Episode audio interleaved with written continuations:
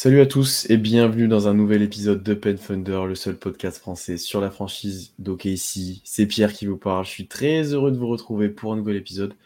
Nous sommes à quelques jours de la draft au moment où on enregistre. Donc bien entendu, ça va être le sujet du jour et le sujet de l'émission. Pour en parler, équipe euh, assez complète, assez complète aujourd'hui, avec bien sûr Constant. Comment ça va Constant? Ça va, il y a beaucoup de monde là. Euh, je suis un peu perturbé, il y a beaucoup de gens. Mais non, très heureux de vous retrouver pour parler euh, de, du meilleur moment de la saison, évidemment, la draft, euh, la free agency, que du théorique, jamais de basket pratique, mais voilà. Très que, grand que des erreurs, que des... que des erreurs ou que des réussites. Hein. Euh, la, draft se juge 48 heures après la draft, bien sûr, ça ne se juge pas euh, au fur et à mesure des années, mais voilà, on, est là pour parler de ce moment important qui devient un peu un rituel dans les étés du Thunder. On est aussi du coup avec Tom que, qui vient de plus en plus avec nous. Comment ça va Tom? Bah, ça va très bien. C'est euh, c'est le meilleur moment de l'année. C'est euh, là où tout le monde spécule sur le niveau des joueurs qu'ils ont regardé deux fois dans leur vie, dont nous. Donc, on les a vus plus que deux fois quand même. Mais, plus que deux fois, mais ouais, il y en a qui regardent des highlights. Nous, ça va. On essaie de voir un peu plus, mais et c'est le meilleur moment de l'année pour Sam Presti surtout, qui surtout ça, qui aime bien se faire remarquer. c'est ça, qui aime bien se faire remarquer, faire ses trades et, et drafter tout sauf des joueurs NCA. Donc très content et très, très hâte de parler de, parler de draft. Et enfin avec nous Charlie que, que vous avez découvert dans le Thunder Quiz qui m'avait battu en finale. Comment ça eh va Charlie Eh ben ça va au top. Premier podcast euh, avec la team. Ça fait plaisir. Voilà, j'ai, comme je l'ai dit, j'ai enfin réussi à, à, soudoyer les anciens pour participer. Voilà, euh, très heureux de parler de la draft, surtout que la plupart des joueurs qui vont être draftés ont mon âge, donc euh, voilà, ça fait plaisir. tu nous fais mal, tu nous fais mal en disant ça. Eh, il, nous, oh fait mal. Dites-vous, voilà, si, vous voulez une petite comparaison, dites-vous que Charlie a l'âge de Gigi Jackson. Euh, moi, j'ai l'âge de Trey Jackson Davis. C'est deux joueurs de la draft 2023, mais c'est pas vraiment le même âge. moi, je, dirais rien. Je, je passe mon tour. Mm. Bébé, oui, bienvenue Charlélie. Et d'ailleurs, j'en profite déjà pour, euh, pour partager l'article scouting qui est déjà sorti sur le choix 12. On va en reparler un petit peu plus tard, mais euh, les quatre auteurs sont devant vous, donc n'hésitez pas à lire ça, à, lire, les lire sur notre site. Euh, et ensuite, bien sûr, on va sortir d'autres articles draft, surtout un à ne pas manquer, celui sur le potentiel trade-up. ces trois messieurs vont réaliser trois scootings différents sur des cibles qui pourrait nous intéresser en cas de trade-up. On a déjà un petit peu parlé en live ou en, podcast. Donc, euh, allez suivre ça si c'est sorti, allez lire ça. Euh, ça vous toujours une petite piqûre de rappel avant la draft et ça complétera un petit peu ce qu'on va dire dans cet épisode. Euh, messieurs, eh ben, on va parler de la draft. On va parler notamment de ce choix 12 et surtout de qu'est-ce qu'on en ferait ou qu'est-ce qu'Okessi va en faire. À voir, ça risque d'être un petit peu différent. pour commencer, je vais vous demander globalement ce que vous pensez de cette draft, là plutôt global, où on va dire sur euh, le, premier tour en tout cas. Euh, quel est votre sentiment par rapport à cette draft, par rapport à celle des années auparavant peut-être, avec ce que vous avez vu, maintenant? Je vais te laisser commencer, Charlie. Qu'est-ce que tu en penses maintenant que tu as, pas mal de joueurs? Bah draft euh, forcément qui m'excite beaucoup. en général, forcément, bah, il y a deux pour moi, bah, les deux premiers joueurs qui sont, on va dire, intergénérationnels. Et après, on a vraiment, pour moi, un top 10 très très très élevé en, en termes de niveau. Euh, et après, euh, ça, ça, ça c'est un petit peu plus, donc du coup, pour notre range euh, au top 12. Mais après, c'est assez, assez homogène sur le reste du, premier tour. Donc, donc honnêtement, ouais, je trouve qu'il y a beaucoup de joueurs intéressants, hyper forts. maintenant, un petit peu moins excité que l'année dernière pour OKC. Forcément, on, a, on avait le pic de l'année dernière, on avait le pic 12. Euh, donc, euh, donc forcément un petit peu moins de, un petit peu moins hâte, un petit peu moins d'attente, mais euh, quand même, quand même très très hâte de, suivre cette draft et, et j'ai beaucoup aimé scouter les différents joueurs, en tout cas au premier tour et même au second tour. Sachant que Charlie, tu n'avais pas des joueurs faciles quand on t'a donné à scouter au pick 12, que tu as eu Keontae George et Nick Smith Jr. qui étaient vraiment pas des cadeaux. Euh, non, intéressant, vraiment en flèche. Hein. Ah, en, soi, les prospects sont intéressants, mais ce qu'ils ont montré sur le parquet est moins intéressant. Oui. Bah ouais, ce qu'ils ont montré cette année, euh, je les aurais eu il y a 2-3 ans, j'aurais été vraiment ravi. Ah, c'est pas mal. Mais bon. Mais après, non, moi, mon niveau d'excitation, on m'avait posé la question, j'avais dit pour le Thunder, on est à 4 sur 10. et de manière un peu plus globale, on est à 6 sur 10.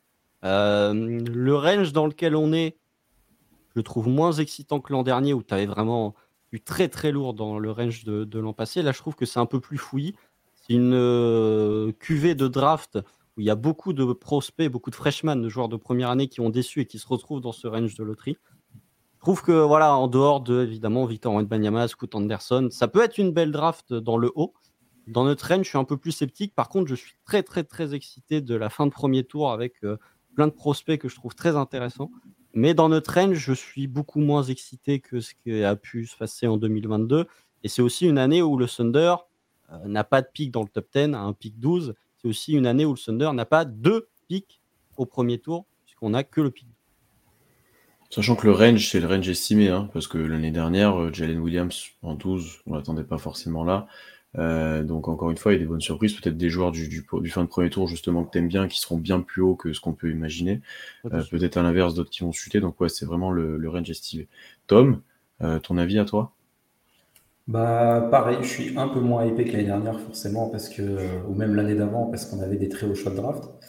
après un pic fin de loterie c'est toujours intéressant à suivre, mais moi, moi j'avoue que mon petit plaisir c'est les pics fin de premier, début, fin de premier début de second tour le fait que Presti ait tradé le pick 37, euh, dommage. en tant que petit plaisir de suiveur, comme ça, c'était un. Mm. Il nous a cramé un article en plus, donc déjà. Euh, c'est ça. Ouais, et puis il euh, faut, aussi remercier les Spurs qui, le soir de la loterie, nous ont cramé un pick 35 aussi, pour un mm. pick 50. C'est vrai d'ailleurs qu'on n'a on, pas mis au programme de discuter du trade qu'il y a eu, parce qu'il n'y en a pas énormément de choses à dire, à part qu'on qu'on essaie de garder plus d'assets sur le long terme et pas d'en avoir euh, quatre premiers tours dès l'année prochaine. Donc c'est vraiment un move sur le long terme, mais ça nous a empêché de scouter, euh, de, traiter un peu plus en profondeur ce début de second tour et cette fin de premier tour en tout cas. Euh, c'est vrai qu'on n'a pas pris le temps d'en parler. moi de mon côté, bah, je vous rejoins totalement. Hein, un peu moins excité par rapport à l'année dernière où déjà il y avait du suspense en plus sur les trois premiers choix.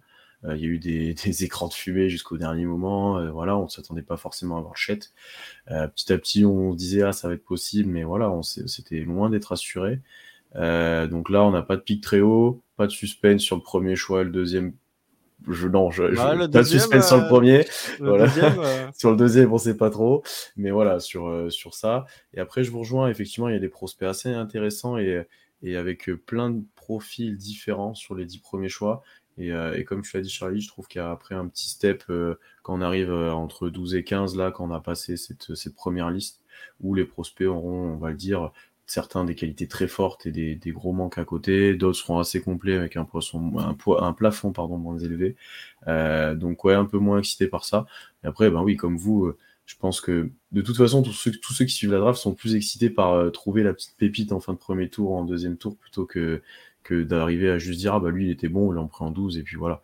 Donc euh, forcément je, vous comprends totalement là-dessus. Oui, et puis c'est ce qui est intéressant, c'est on l'a notifié dans l'article, c'est dans notre range, ou les joueurs prévus dans notre range, tu as beaucoup de registres différents. Que tu n'avais pas forcément l'an dernier, quoique.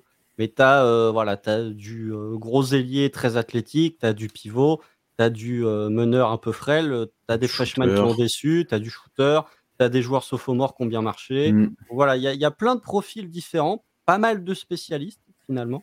Mais euh, c'est peut-être ça qui rend un peu plus euh, attrayant ce, range, ce pic 12 pour le Thunder cette année. Ça manque juste, un petit peu de grand, peut-être euh, de vraiment grand. Il y a un prospect quoi que on nous, on nous intéresse pas trop, mais voilà, y a, ça manque un peu de grand sur le très haut. Mmh. Euh, mais voilà. Euh, globalement, peut-être aussi une chose qui nous excite moins, c'est qu'on a peut-être l'impression que ce pic aura un peu moins d'importance que les précédents pour le futur. Euh, je sais pas ce que vous en pensez, mais c'est peut-être ça aussi qui, qui, fait que, ouais, on n'est pas détaché, mais on est un peu moins excité que les années d'auparavant. Bah, sous pression d'ailleurs. Hein. C'est ça, on gagne plus de matchs, donc la draft devient de moins en moins impactante parce qu'on a déjà un roster, roster qui est déjà formé en partie. Après, un pic 12, c'est pas sous-estimé non plus. Donc, euh, bah, quand on voit J-Dub, de toute façon, l'année qu'il a faite, euh, c'est toujours un pic intéressant, surtout dans une draft, comme on l'a dit, qui est assez, euh, qui est assez homogène. Quoi. Personnellement, je trouve pas que derrière Victor et Scout, il y ait énormément de, joueurs au-dessus du lot. Hmm. Peut-être 3-4, je dirais. 5 si on est en range, mais après, on arrive vite dans un groupe, dans un groupe assez, assez serré avec, bah, comme vous l'aviez dit, des, beaucoup de profils différents peut-être un peu plus de draft au fit, ce qui est jamais. on va en parler de ça. on va parler La draft homogène, ça se justifie un peu plus. On va en parler de ça juste après. On va en parler, mais d'ailleurs maintenant, on va faire la petite transition. Après vous avoir demandé votre avis global, je vais plutôt vous demander votre approche ou votre, vous, votre stratégie. Qu'est-ce que ça serait à la place du Thunder à cette draft? Euh, par cela, j'entends plutôt est-ce que votre priorité c'est d'avoir le joueur avec le, potentiel le plus grand, quitte à ce qu'il soit très brut. Est-ce qu'au contraire, comme a commencé de le dire Tom, ce sera plus un joueur qui s'inscrit correctement dans l'effectif, quitte à sacrifier un certain plafond? Est-ce que c'est un joueur un peu au milieu? Est-ce qu'on va chercher un spécialiste et selon les besoins de l'équipe, on peut dire un shooter, on peut dire un grand, on peut dire n'importe quoi. Euh, comment vous voyez un petit peu vous les choses euh, sur ça? Non, mais au niveau des, profils, moi je suis dans cette optique de euh, si on pouvait dupliquer Jane Williams, en fait, ça, m'arrangerait. Euh, non, toujours dans cette optique de joueur qui peut t'apporter Day One, joueur plancher, joueur que tu sélectionnes un peu pour son plancher, mais qui n'a pas non plus un plafond euh, très bas, qui quand même qui conserve une marge en termes du plafond. Après, au niveau de l'apport, on, on l'a souvent mentionné, enfin je l'ai souvent mentionné, pour moi c'est des joueurs qui sont capables de rester des deux côtés du terrain, que ce soit en attaque ou que ce soit en défense. Donc déjà, quand on prend ces, deux qualités de euh, plancher élevé et de toué, eh ben, ça réduit drastiquement la liste des joueurs disponibles. Euh, mais euh, ouais, et sinon, c'est pas du toué. Pour moi, c'est shoot slash création de tir individuel, qui est vraiment les, les, deux trucs que je recherche et qui sont les deux trucs les plus valuables de toute façon chez un prospect. Mais voilà, des joueurs prêts mais qui ne sont pas non plus des joueurs qui euh, ont un plafond euh, très bas. Ça dépend, parce que sur le, plus valuable, ça dépend du, coup, du, profit du joueur. Hein, mais, euh, donc si je devais résumer, toi, c'est un, peu de réponse à un besoin avec, et, et, au, et, à la NBA avec, avec du tir et de la création individuelle mais quand même pas un prospect, euh, pas forcément aller chercher le plus potentiel ou celui qui pourrait devenir une star si tout se passe bien, mais plutôt un joueur avec un peu plus de sécurité qui a déjà montré des choses et qui pourra t'apporter même s'il garde un plafond élevé, si j'ai bien compris.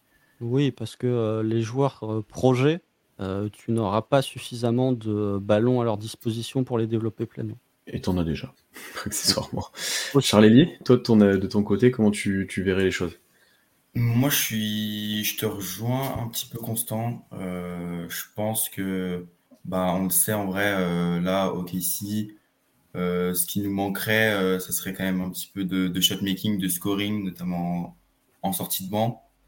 donc, c'est ça que je vais aller rechercher, tout en gardant une, une certaine polyvalence. Donc, c'est un petit peu, de toute façon, ce que OKC, c'est le genre de joueur qu'aime OKC et que et qu'aime drafter précis voilà, des joueurs qui peuvent un petit peu toucher à tout euh, sans avoir euh, de réels euh, points faibles. maintenant, forcément, je vais plus regarder par rapport à l'année dernière, par exemple, je vais plus regarder comment va s'insérer le joueur. je vais forcément garder le talent, mais forcément comment il va, il va, il va être inclus dans la rotation. même si en vrai, je pense que le talent reste le critère numéro un selon moi. Et je pense que de toute façon, Presti euh, va chercher euh, à prendre le meilleur joueur euh, en 12 par rapport à lui, ses critères. et, mais forcément, tu vas plus regarder avec le roster que tu as déjà par rapport à la saison qu'on a fait l'année dernière.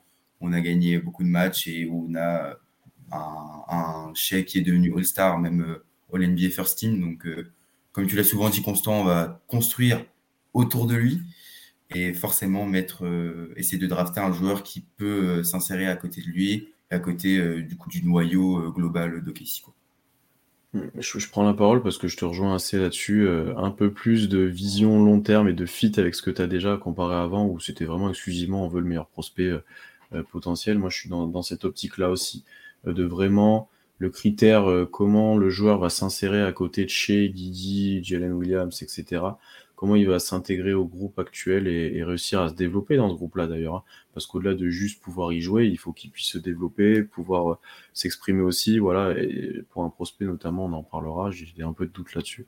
Mais euh, et, bien sûr, je te rejoins aussi sur ce côté polyvalence. Euh, c'est ce qui fera mon choix peut-être de prospect que j'aimerais bien avoir ensuite. Mais ouais, moi le critère fit entre guillemets ou en tout cas comment il va se fondre dans la franchise et avec le groupe euh, et a, pris un petit peu d'importance, bien que le talent reste supérieur, et bien que comme Constant, j'ai envie que tu aies un joueur qui soit capable d'apporter, parce que sinon tu pourras pas le faire jouer, ça tu l'as très bien dit. Euh, donc tu peux pas prendre n'importe qui non plus sur, euh, sur cette position-là. Donc ouais, je, suis là, je suis assez d'accord avec toi, Charlie. Tom, la, sentence finale, c'est pour toi. bah, Charlie parlait de shotmaking. je suis chaud pour ajouter du shotmaking, mais pas à n'importe quel prix. Parce que dans quand tu prends dans le top de la draft des joueurs qui savent se créer leur propre tir, c'est quelque chose que tu projettes facilement en NBA. Dans le range 12, ce sont des joueurs qui savent le faire, mais euh, de manière inconstante. Là, les, joueurs qu'on a dans ce, dans range-là, euh, pour moi, euh,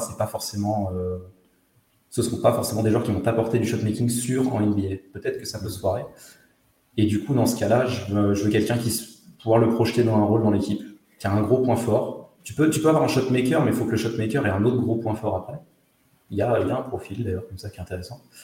Mais, euh, mais voilà, qu'il puisse se projeter dans, qu'on puisse le projeter dans, le roster et qu'on le voit apporter direct, euh, direct en année en NBA. Parce que euh, voilà, on sait que Sam Presti, aime bien prendre des joueurs un peu boitifs. Il y a Ousmane Dieng l'année dernière, il y a eu du Poku, du Baisley. C'est pas, pas trop ce que j'attends maintenant par rapport à OKC qui a gagné 40 matchs. On a, on a gagné un match de play-in. Enfin, là, ça, ça commence le Thunder à devenir sérieux. Donc j'ai envie d'avoir quelqu'un qui se projette dans un rôle. Il y a plusieurs rôles euh, dont OKC a besoin, plusieurs postes, plusieurs euh, types de joueurs, mais que ce soit quelqu'un qui apporte directement et pas euh, un gars où tu dis potentiellement il peut être All-Star, mais ça se trouve dans trois ans il est plus en NBA. Donc, donc voilà, là aussi, comme tu disais Pierre, pour moi le fit il a pris un peu plus de place qu'avant dans, dans, mes choix parce que OKC c'est un collectif plus qui est de plus en plus ancré, avec de plus en plus de joueurs qui font partie du projet. Et, euh, et, surtout en pick 12, euh, c'est là où tu peux te dire, OK, un role player qui sait faire ça, mais qui n'a pas un plafond énorme, je vais peut-être le privilégier à un gars qui potentiellement peut être très fort, mais qui est très inconstant et où euh, il y a des, il y a des gros défauts, des, peut-être même des, voilà, des, je sais plus comment on dit, mais des red flags. Des red flags, voilà, des, des, flags sur le joueur qui peuvent me freiner et qui peuvent, peuvent faire en sorte qu'il se développe pas assez bien. Mhm. Après, tu peux avoir le, la séparation de tir sans être capable de mettre les tirs. On a bien vu Treman cette saison. C'est vrai. C'est vrai. après, je, je, je, te rejoins aussi sur cet aspect playmaking. Certes, c'est un manque et création pour euh, individuel, c'est un manque. Mais je suis comme toi, je suis pas non plus euh, uniquement à juger sur cette, euh, sur ce critère-là et cette qualité-là. Euh, je trouve que dans tous les cas, elle, se développera petit à petit avec les joueurs que tu déjà. Certains manquent et ça pourrait largement t'aider, mais c'est pas le seul chose que je, que je vais regarder chez un prospect euh, euh, dès cette année. Sachant que l'année prochaine, bah, tu as un chat qui arrive, qui est pas le meilleur là-dedans, mais qui aura un très bon rôle en plus de complément des joueurs que tu as déjà. Donc, je, on sera déjà meilleur là-dessus. Donc, bon, tu vois, c'est pas, je vais pas regarder exclusivement ça. Ah, c'est surtout que, contrairement à, l'an dernier ou à il y a deux ans, le Thunder, tu, quand, tu essaies de voir les besoins du Thunder, euh, l'an dernier, tu avais besoin de talent. Cette année, tu as juste besoin de temps, en fait, pour que mmh. tes prospects se développent, pour qu'un Chet Holmgren puisse s'adapter, un Josh Giddy, un Jalen Williams progresser. Donc, c'est plus des, des ajouts par petites touches ou des besoins par petites touches. Voilà, on a souvent parlé du backup meneur. Euh, ça manque un peu de spacing, mais qui sont des, des, des trucs que tu peux corriger via des joueurs qui ne sont pas forcément des joueurs de loterie. Donc, euh, les besoins sont différents de il y a euh, l'an dernier ou il y a deux ans. Du coup, ça peut peut-être forcer Sam Presti à avoir une autre philosophie dedans. Ce qui, je t'avoue, me rassure un peu qu'on en soit à ce stade-là et avec ce choix qu'on a là et dans cette draft parce que euh, moi, de mon côté, je ne l'ai pas dit au début, mais je vois peu de joueurs devenir des vrais stars NBA, à part Victor et etc. Mais Là, euh, passer ces joueurs-là, passer le top 5, 6, euh, j'ai pas de gros coup de cœur sur des joueurs qui viendront des vrais stars NBA. Où tu vois des joueurs qui te changent vraiment ta franchise et que tu te dis, lui, il sera une pièce très importante, etc. Comme on a pu drafter les, dernières années, un Josh Giddy par exemple. Quoi. Ouais. Est-ce que ce sont des joueurs qui font, qui transforment vraiment ta franchise? Bah, je trouve c'est une grosse. Oui, c'est voilà que tu vois, j'extrapole un peu, mais tu vois, euh, je suis pas sûr que j'ai un joueur qui, ouais, voilà, aura cet impact-là euh, prochainement, tu vois, en tout cas. il y a des doutes qui me font un peu peur. Ouais, ouais, il y a des doutes qui me font peur, même avec le range au-dessus. Donc, euh, voilà. Euh, passons au, cœur du sujet. Passons maintenant au prospect sur ce choix 12. je vous avais demandé à chacun d'en choisir un, un qui vous parle, un que vous aimeriez, aimeriez peut-être avoir ou un duquel il faut discuter. Je sais qu'à un moment, on va discuter de Bilal Koulibaly, c'est évident. qui veut commencer? On va, on va, commencer par toi, Charlie. qui tu as choisi un petit peu de nous présenter et d'amener le débat sur ce joueur-là Est-ce que déjà on prend en considération qu'on trade up ou on garde le 12 non, plutôt sur le 12 pour l'instant. on, fera après le trade. On parlera après de Taylor Hendricks, t'inquiète. Ouais. Ok, ok. euh, moi, j'avais un, un, joueur qui a là, euh, les dernières semaines, les derniers mois, une assez bonne ascension dans les, dans les mock drafts. C'est Kobe Buffkin. Donc, euh, donc tu m'as piqué mon joueur. c'est pas grave. piqué ton joueur? Ah, Non, non, mais c'est intéressant, c'est intéressant justement. T'inquiète, t'inquiète. Euh, Kobe Buffkin, du coup, qui a eu une assez belle ascension euh, dans les MOOC là, ces, ces dernières semaines, euh, que je trouve assez intéressant par rapport, donc là, du coup, dans, dans cet aspect combo guard, par rapport à tout ce qu'il y a dans ce range. Il y en a pas mal avec euh, T. George, Nick Smith Jr., tout ça. C'est celui que je trouve personnellement le plus intéressant et qui m'a le plus, qui m'a le plus marqué. déjà parce que c'est celui euh, que je trouve le plus efficace. Donc voilà, il a une assez grosse, euh, une belle efficacité au scoring et une assez belle polyvalence. Voilà, il peut scorer euh, au cercle. Je crois qu'il est à 69% de réussite au cercle. 71, comme ça. 71. Voilà. à 3 points, c'est c'est pas exceptionnel, mais c'est pas mal. Ça doit être du 35%, un truc comme ça, il me semble. Et au lancer franc, c'est plus que correct. Donc, euh, ouais, polyvalence au scoring que, j'aime beaucoup. Euh, et même si euh, il y en a qui ont tendance à un petit peu lui, taper dessus concernant son N2, je trouve que c'est, je le trouve pas si mauvais au final. je trouve qu'il arrive vraiment à, à, trouver des tirs, même quand il n'est pas en mouvement sur, sur des ISO. Et en plus de ça, de l'autre côté du terrain, il fait le taf en défense. Voilà, il est très actif, il, se bat, il se bat bien, bon seul, euh, bonne, euh, bonne compréhension euh, collective. Donc moi j'aurais tendance à, pas mal miser sur lui. voilà, et du coup OKC il pourrait sortir du banc et apporter du coup pourquoi pas en catch and shoot. Je sais qu'à trois points il, se débrouillait pas mal, donc à côté des chais, des guidis, etc. voilà, il pourra du coup défendre sur des adversaires sérieux euh, il, pourra, euh, il pourra aussi euh, faire opérer sur des systèmes simples, type pick and roll et tout, balle en main. Donc, donc ouais, moi, Kobe Buffkin, je, je prends tous les jours. Mhm. Constant, je te laisse parler de ton chouchou. Ah, peut-être compléter. Moi, moi j'aime beaucoup Kobe Buffkin. on avait fait le, le, le, le, live stratégie de l'intersaison. Moi, j'avais dit déjà dans mes joueurs, bon, il y avait Bryce le magnifique, mais qui, malheureusement ne sera pas au Thunder. en deuxième choix, j'avais cité Kobe Buffkin. Et euh, force est de constater qu'entre le moment où j'en avais parlé et le moment où on enregistre ce podcast, il est bien monté dans les mocks, jusqu'au point d'arriver en 8, selon euh, Jonathan Givoni du côté de nos amis des Wizards, qui visiblement euh, vont sélectionner le meilleur joueur euh, possible vu le move qu'ils viennent de faire en direct au moment où on enregistre. Mais voilà, Buffkin, j'aime beaucoup. Pourquoi? Parce que à l'instar d'un joueur dont je pense que tu vas parler, Pierre, pour moi, c'est un joueur qui peut faire plein de choses sur le parquet et qui peut exister autrement que par euh, juste de l'attaque. Euh, était du côté de Michigan, donc sous Joan Howard. Euh, ce qui est intéressant avec Michigan, c'est que l'attaque ressemble beaucoup à une attaque NBA, beaucoup de pick and roll, beaucoup de dribble and love. Et en fait, Kobe Buffkin a été beaucoup utilisé off-ball, beaucoup de, situations où on récupère la balle en mouvement, ce qui lui permet notamment de finir au cercle, où il a une grosse qualité de finition au cercle il finissait mieux que certains pivots, il finissait beaucoup mieux que la plupart des guards qui sont prostés dans ce, range-là. Le tir euh, reste encore perfectible, même si au fur et à mesure de la saison, il a progressé, il était bien meilleur, notamment sur les catch and shoot. Euh, dans les corners, il était très intéressant. Euh, le playmaking, moi, je trouve que c'est encore perfectible, mais c'est un, connecteur honnête. le ball handling, je ne vois pas devenir un principal ball handler, mais il peut être un ball handler tertiaire, j'ai envie de dire. Et défensivement, moi je le trouve intéressant. Il fait 1m93, il fait 2,02 euh, d'envergure, donc il peut défendre du poste 1, du poste 2 euh, assez aisément.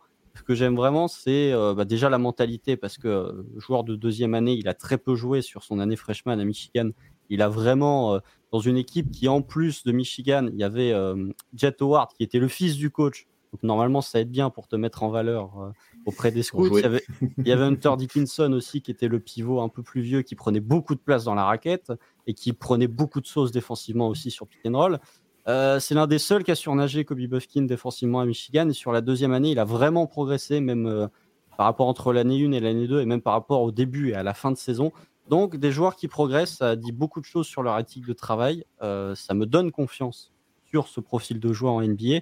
Je le vois un peu se développer en, ouais, en un joueur à la Derrick White. Un peu, je dis pas qu'il va atteindre le niveau de Derrick White, mais capable en fait, en fonction des matchs, de t'apporter soit de la défense, soit du tir à trois points, soit du playmaking. Et je pense que c'est un joueur euh, qui ressemble le plus euh, à ce qu'a pu être J-Dub l'an dernier, c'est-à-dire un joueur que tu prends pour son plancher. Et finalement, tu te dis que euh, bah, le plafond est peut-être pas si bas que ça. Donc moi, Kobe Buffkin, c'est vraiment un joueur que, j'aime beaucoup. Déjà dans, en tant que prospect à OKC, je trouve qu'il ferait pas mal de sens aussi.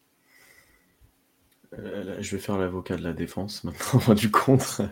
Euh, non, déjà, parmi tous ces postes 2 un petit peu euh, présents dans ce range-là, il y en a plusieurs qui sont dans l'article qu'on a scouté. Buffkin, je pense, c'est quand même celui que je préfère, mais je suis vraiment pas fan de tous ces profils-là, honnêtement. Pourquoi je le préfère? Parce que tu l'as bien dit, temps c'est l'un des seuls qui défend, déjà, honnêtement, et plutôt correctement, et donc ça, c'est un vrai plus. Maintenant, les doutes que j'ai, c'est physique. Euh, avec, mais d'ailleurs avec tous presque, hein, euh, le manque de poids, une taille pas, pas forcément très élevée, enfin voilà, pas un physique NBA moderne vraiment euh, comme on, comme on l'entend et comme on aime bien. et c'est le tir, moi, sur Buffkin qui m'inquiète un petit peu. Je suis pas excessivement fan de, de, sa gestuelle, de comment il tire. Je suis pas le plus confiant sur son futur à trois points, etc. Bien qu'il ait monté des progrès et que les chiffres sont plutôt satisfaisants. Euh, et après, plus globalement sur ces postes 2, et notamment lui, j'ai un peu peur qu'il demande beaucoup la balle, euh, presque trop, par rapport aux besoins qu'on a ou aux, autres joueurs, et que dans, ce besoin de polyvalence par rapport aux joueurs qui est à côté, ça, ils aient du plus de mal à s'exprimer, à se développer en fait, parce qu'ils ont un rôle euh, moindre, moins de ballons, moins de tirs, etc. Que ce sera un peu plus compliqué pour eux de se développer, un peu à la Treman, hein, honnêtement, ça a dû jouer aussi là-dessus. Euh, donc voilà pourquoi je suis moins fan de ces profils-là, bien que je ne serais pas euh, déçu ou mécontent globalement de, que, Kobe Buffkin soit le choix et que ce soit mon top 1 sur ce poste-là, en tout cas. Mais j'ai un peu plus de doutes que vous, bien que je comprends totalement les arguments qui peuvent faire de lui un potentiel two-way player sur un poste de guard avec des qualités voilà, de, balle en main, un petit peu de tir, un petit peu de création, voilà, pas mal de choses. Donc je comprends totalement. Je suis plutôt, euh, je suis plutôt chaud sur Buffy, honnêtement. Euh, c'est pas mon choix préférentiel, mais, euh, mais j'aime vraiment bien. Moi, sa défense, je suis vraiment fan, honnêtement. Par rapport au physique qu'il a, je trouve que son manque de, son manque de masse musculaire, etc., se fait pas trop ressentir. Il tient pas trop mal le contact. Il est plutôt long pour sa taille. Et surtout, il est très actif. Franchement, il est, mm. chiant à, chiant à attaquer, je pense, pour les attaquants adverses. Mm. Donc, ouais, très fan de sa défense. Donc, j'arrive à le projeter assez facilement en NBA grâce à ça. Euh, offensivement, moi, je suis assez d'accord avec toi, Pierre, sur le tir. Je suis pas le plus, le plus optimiste, même s'il il a un très bon pourcentage de lancer. Il est, correct, mais je pense pas qu'il sera plus que correct au tir. Mm. Je, suis suis pas sûr que ce soit un mec que tu vois à 38%, 38% euh, même en prenant euh, beaucoup de catch and shoot. Euh, ouais, voilà, c'est. Euh, vous avez parlé de la comparaison avec J-Dub. Moi, il m'avait fait, il m'avait fait penser à Jared Butler. Alors, c'est peut-être pas euh, la meilleure compa pour le projeter parce que le pauvre. Non. Ah, Jared Butler était plus petit, hein, si je dis pas de bêtises. Ouais. après, là, là, moi, ce qui me c'est qu'il est, très, il est très fin, tu vois. Et, enfin, typiquement, un backcourt avec Isaiah Joe, après, quand tu vois les profils euh, au niveau du poids, ils font tous entre 80 et 90 kilos. Hein. Nick Smith Junior, il fait 77 kilos, il fait un 98. Il est vraiment euh. fin. Il est vraiment pris Tu vois, et même un, finalement, au niveau du poids, il fait quasiment le même poids que chez. Alors après, niveau masse musculaire, c'est différent. Mais euh, a beaucoup de guard frêle cette année, en tout cas. Ouais, après, euh, comme l'a très bien dit Tom, mais je vais le laisser continuer, il compense bien comparé à d'autres. Donc ça, c'est intéressant. C'est ça, il, compense bien. Euh, je sais pas, par exemple, l'année dernière, Kennedy Chandler, c'était un mec qui était petit, pas hyper costaud, mais qui tenait vraiment bien en défense parce que long et qui tenait bien et qui résistait bien en contact. Donc le, poids est pas forcément un frein, je trouve, à la défense de Buffkin. C'est plus sur le jeu offensif. Je sais pas trop à quel niveau il sera, mais je trouve que son, plancher est déjà très intéressant. ce sera un bon joueur de sortie de banc à mettre à OKC. Donc oui, il sera pas à côté d'Isaiah Joe, mais tu le mets à côté de Shea ou tu le mets à côté de Didi. Pour moi, il peut contribuer en second ball handler.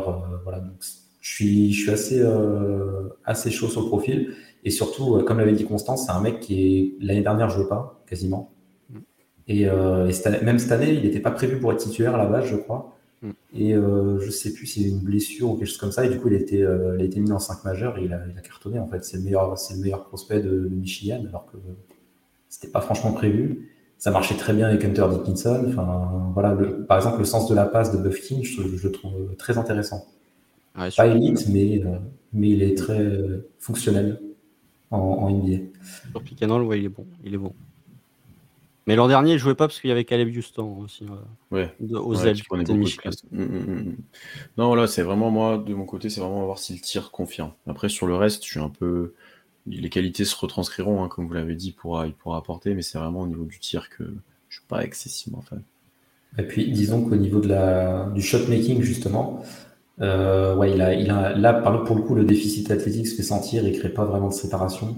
Alors qu'il a des bons appuis, mais à part quelques step back à une distance qui rentre, c'est limité à ce niveau-là.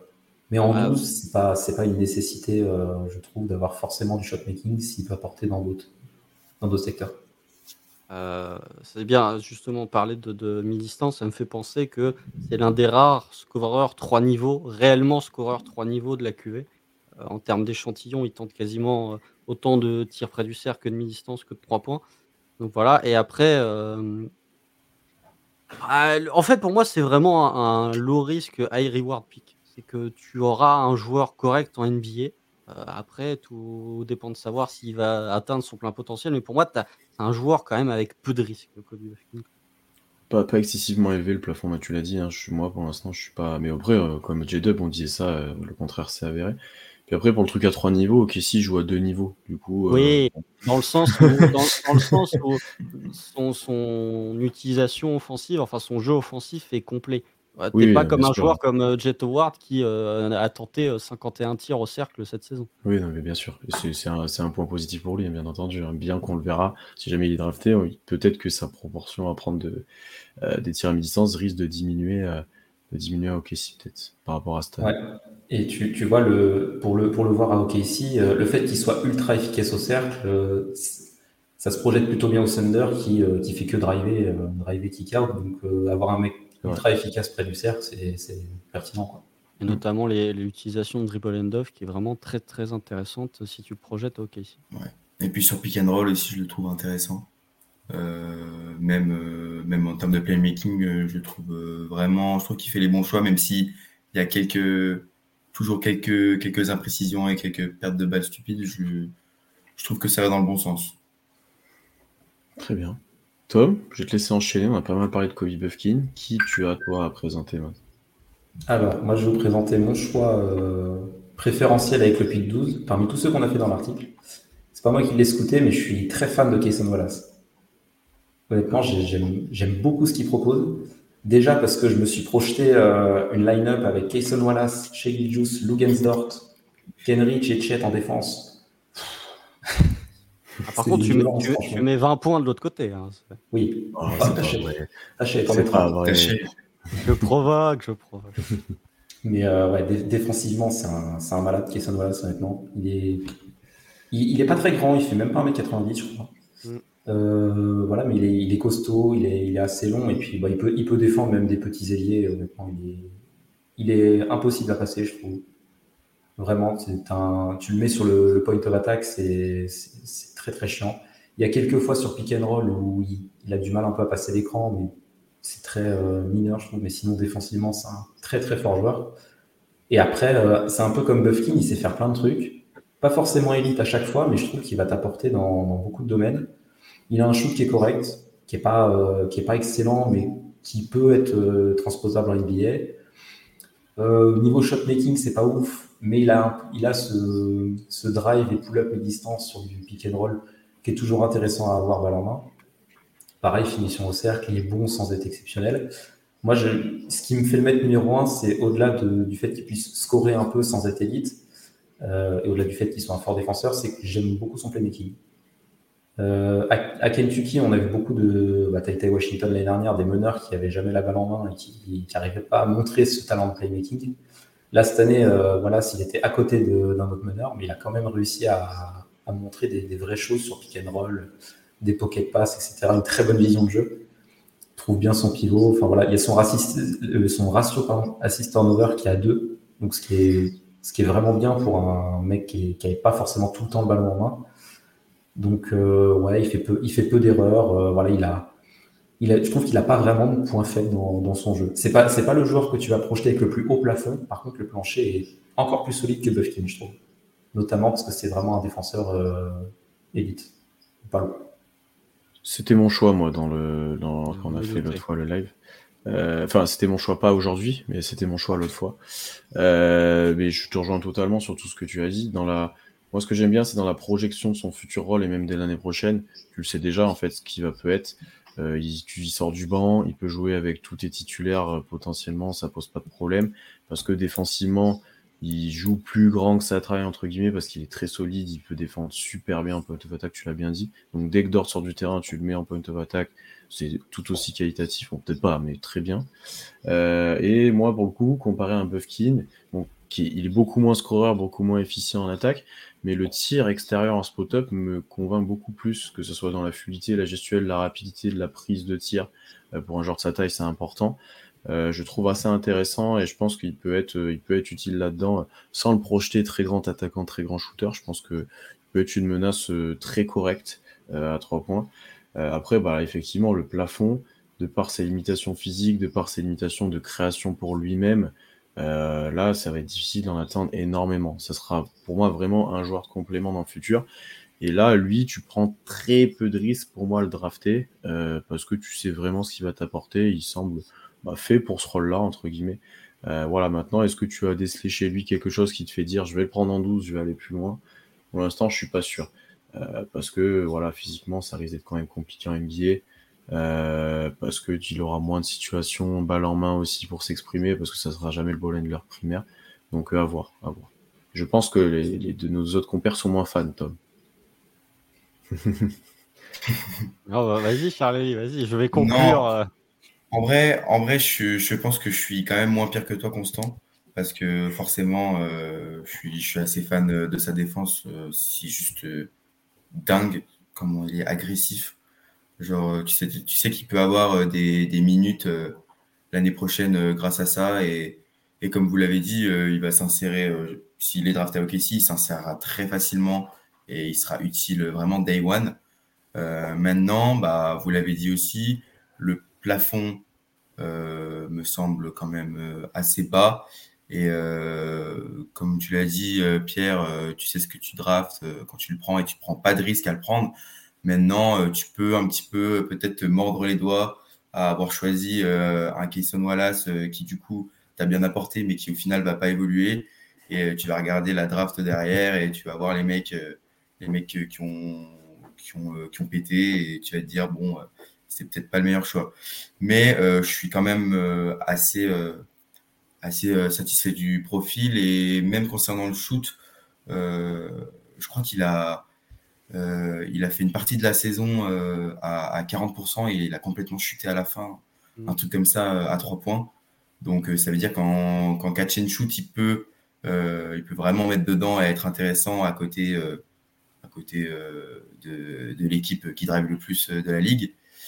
Donc, euh, donc oui, en vrai, on draft Christian Wallace, euh, je vais clairement être content, mais euh, j'aimais quand même mes réserves et je pense que Constant est pareil. Non, non, non, non. Non, enfin, je, non, je déteste pas le profil, très honnêtement. J'ai plusieurs doutes. Par contre, je trouve que sa défense en a fait beaucoup. notamment on-ball. Je trouve qu'il est meilleur défenseur off que on-ball, mais après, ce n'est que mon avis.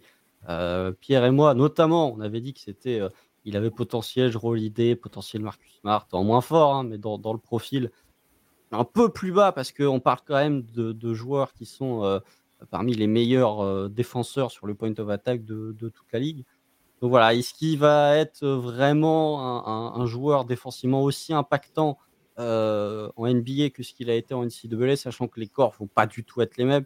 Il va rencontrer des profils, des, profils physiques qui vont être beaucoup plus maturé que ce qu'il a pu avoir en NCAA. Je pense que la taille, il fait à 88, à 89, la taille, si jamais tu veux le mettre sur des postes 2, va peut-être commencer à le pénaliser un petit peu. Après, voilà, vous l'avez dit, le tir, il avait démarré très fort et après, il fait trois mois, trois mois de suite à moins de 28% à 3 points. Monsieur s'est blessé, mais quand tu es blessé pendant trois mois, pour moi, ça ne justifie pas une chute aussi drastique de tes pourcentages à 3 points. Après, playmaking, je suis d'accord avec vous, je trouve intéressant. Le seul truc où j'ai, pour moi, c'est différent de Kobe Buffkin, c'est que le jeu off-ball me paraît pas suffisamment développé euh, comparé à Buffkin pour le voir exister en attaque dans le collectif du Thunder. Défensivement, je vois très bien son utilisation, mais en attaque, j'ai l'impression que bah, tu le limites dans ce rôle de euh, meneur backup en sortie banque qui va faire du playmaking. Et j'ai un peu plus de difficulté à le voir s'ajouter avec des joueurs comme Shea, des joueurs comme Josh Giddy, là où Buffkin, pour moi, son jeu off-ball le rend beaucoup plus crédible dans ce genre de situation. Mais ça reste un, prospect que je déteste pas. Si on le prend, je ne serais pas euh, déçu non plus mais c'est effectivement pas celui que je préfère. Mais je ne peux pas euh, nier le fait que c'est l'un des prospects les plus safe euh, dans ce mmh. range de, la QV et même de très loin. C'est même pas sûr d'ailleurs qu'il soit disponible euh, en 12e position. Vu ce qui sort, ouais, il est monté sur pas mal de boards. Ouais. Mmh. et je pense qu'effectivement, son jeu off-ball, là pour l'instant, ce sera beaucoup de spot-up. Vu sa taille, etc., bien qu'il ait un toucher assez fou près du cercle, tu peux pas trop lui faire jouer en cut, tu peux pas trop faire autre chose. Hein. Donc euh, peut-être second ball handler, tu le fais attendre soit à 45 pendant que tu joues le pick de l'autre côté, soit à 0 degré. Et ouais, voilà, ça je suis d'accord avec toi. Moi je trouve pas son plafond si bas justement.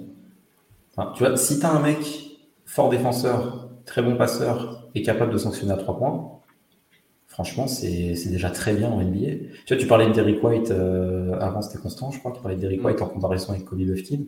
Bah, Derrick White, typiquement, c'est ce qu'il fait, il défend fort, il est capable de passer le, ballon, il est capable de mettre des trois points. Et il fait pas beaucoup plus. Il finit peut-être mieux au cercle quand même. Mais, euh, mm. mais euh, tu vois, pour moi, si Kayson voilà, c'est capable de t'apporter ça, ça vaut largement un pic loterie. C'est pour, pour, ça que j'aime beaucoup le profil.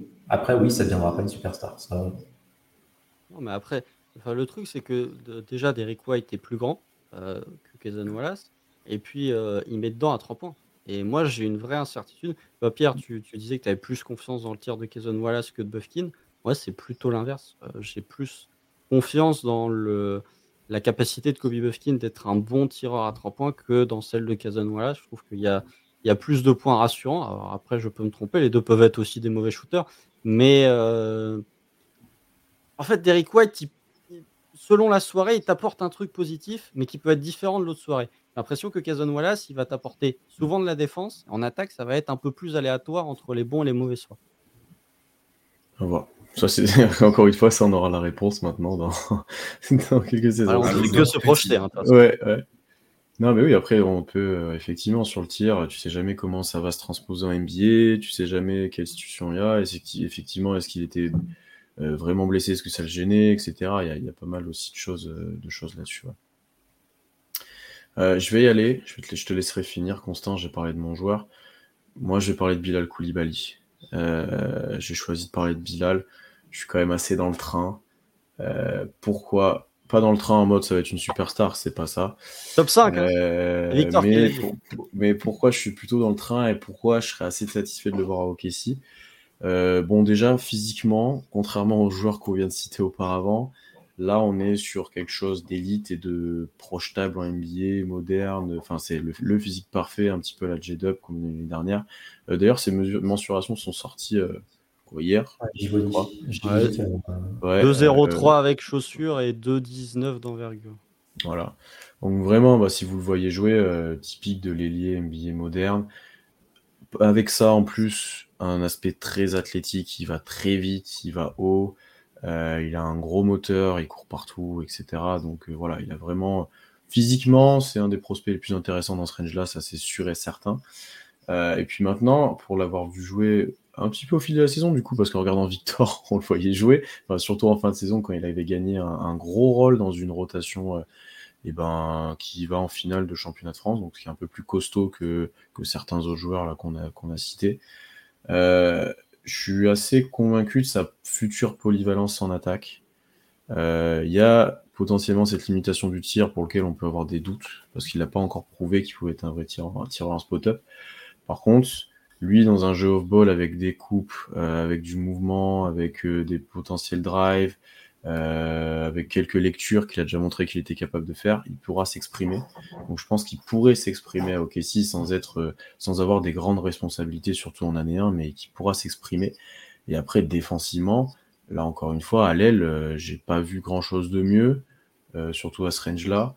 Euh, parce qu'il sait servir de ses qualités physiques, il sait servir de son envergure et de sa taille pour défendre des postes plus petits et des postes plus grands.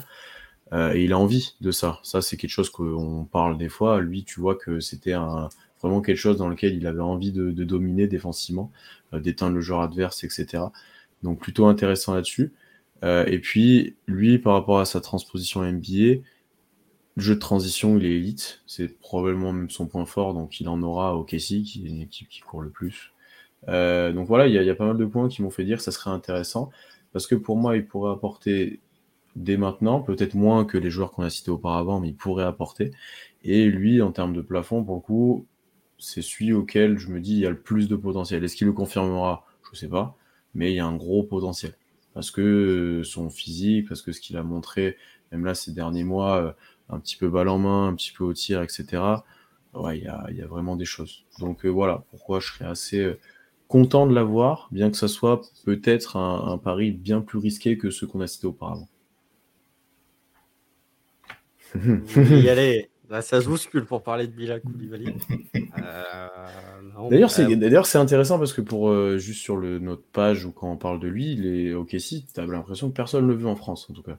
Donc c'est assez intéressant, alors que les Américains, je pense, sont plus chauds. Mais je pense qu'on commence d'avoir un vrai biais euh, franco-français. Non, les gens ont vu Ousmane Dieng, je pense. du coup, ils s'imaginent oui, oui, qu'il va c'est pour ça. Alors que je pense qu'il sera, il sera meilleur que lui, euh, déjà. Enfin, bon. C'est pas vraiment difficile. Mais, euh, ah, si vous voulez un joueur qui, qui va avoir l'apport d'Ousmane Dieng, un Français, ce sera plus Ryan Rupert. mais après, ah, bah ou, Sidi, Sissoko. Ryan Rupert, il défend. Ouais. Bah, par contre, le shoot est cassé, ce qui n'est pas le cas de Bilal Koulibaly euh, pour faire une transition. Le shoot pas cassé. Euh, le shoot n'est pas cassé. Par contre, j'ai une vraie problématique, c'est que tu as parlé de, de, de, de prospect, de projection plancher. En fait, pour développer un joueur euh, brut, il lui faut la balle en main, ce qui ne sera pas le cas de Bilal Koulibaly. je lui souhaite vraiment à titre personnel de tomber dans une équipe qui soit draftée loterie il sera sûrement drafté loterie, mais dans une équipe qui n'a pas tant que ça de ball il pourra se développer, avoir du temps pour se développer. Parce qu'OKC, il n'aura pas les occasions de développer son jeu balle en main, même si on sait que le Thunder va, euh, euh, enfin, utilise tous ses joueurs euh, en termes de, capacité à poser la balle, mais ce ne sera pas suffisant pour le, voir se développer. le jeu en transition est très fort, ça je suis d'accord. Par contre, quid, quid de l'utilisation sur le demi-terrain? Et là, il me fait très honnêtement penser à Isaac Okoro euh, dans l'utilisation, dans le profil, dans le registre. Il y a beaucoup d'Isaac Okoro, joueur très athlétique, très bon défenseur, mais qui en attaque bah, est laissé ouvert par les euh, adversaires et qui est peu utilisé dans les systèmes offensifs sur demi-terrain. En espoir, euh, il a montré qu'il était capable de tirer à 3 points. Il était à 39% sur les catch and shoot, sur un gros échantillon, ce qui n'est pas le cas de, en Jeep Elite. Mais je suis quand même très pessimiste sur déjà l'apport qu'il peut avoir offensivement du côté de Casey et je, continue de valoriser l'apport offensif pour les joueurs. Et euh, défensivement, oui, il est très bon, mais euh, est-ce que tu as vraiment besoin de ça au Thunder? Donc, d'une part, j'ai des incertitudes euh, sur le shoot, même si c'est un énorme bosseur, qu'il a frayé un chemin dans la rotation de, des Mets cette saison. Enfin voilà, j'ai aucun, aucun doute sur son éthique de travail, mais il y a une différence entre être un joueur capable de mettre à trois points et un joueur capable de mettre à trois points, mais que les défenses laissent quand même ouvert, type Isaac Okoro. Et ensuite, sur vraiment son développement, je pense que tu n'auras pas suffisamment de ballons à lui donner pour pouvoir le voir se développer réellement et pouvoir atteindre le potentiel qu'on lui promet. Euh, moi, je suis, entre Pierre et, Constant, on va dire. Je serais quand même content qu'il vienne à OKC parce que, voilà, tu l'as dit, le profil est vraiment sexy, notamment, notamment physiquement. Euh, euh, et, en plus, c'est vraiment euh, le genre de, profil que Sam Presti aime bien.